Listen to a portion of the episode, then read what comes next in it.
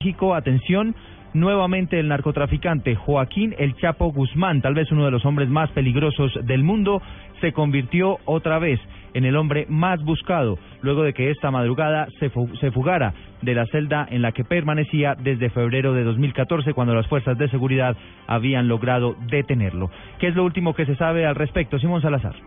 El narcotraficante Joaquín El Chapo Guzmán se fugó del penal de máxima seguridad del Altiplano ubicado en el Estado de México. Recordemos que ya el 19 de enero del 2001, con la complicidad de autoridades, escapó del penal de Puente Grande en Jalisco. La Comisión Nacional de Seguridad informó también que se han suspendido las operaciones aéreas en el aeropuerto de Toluca. La red criminal que construyó Joaquín El Chapo Guzmán está integrada por 288 empresas y 230 operadores claves en 10 países de América y en España, según datos del Departamento del Tesoro de los Estados Unidos. Su cartel se volvió el más sangriento y poderoso, controlando gran parte de las lucrativas rutas de tráfico a lo largo de la frontera con los Estados Unidos, incluyendo ciudades como Tijuana y Ciudad Juárez, y su lucha contra carteles locales causó baños de sangre en Tijuana e hizo de Juárez una de las ciudades más peligrosas del mundo. Simón Salazar, Blue Radio.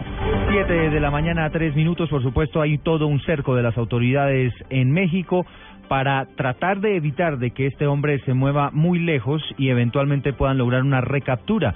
Pero les insistimos, esto ya ocurrió hace varias horas y muy seguramente el hombre puede estar muy lejos de allí. Recordemos el narcotraficante más poderoso del mundo, con algunos pesitos encima seguramente habrá logrado algo.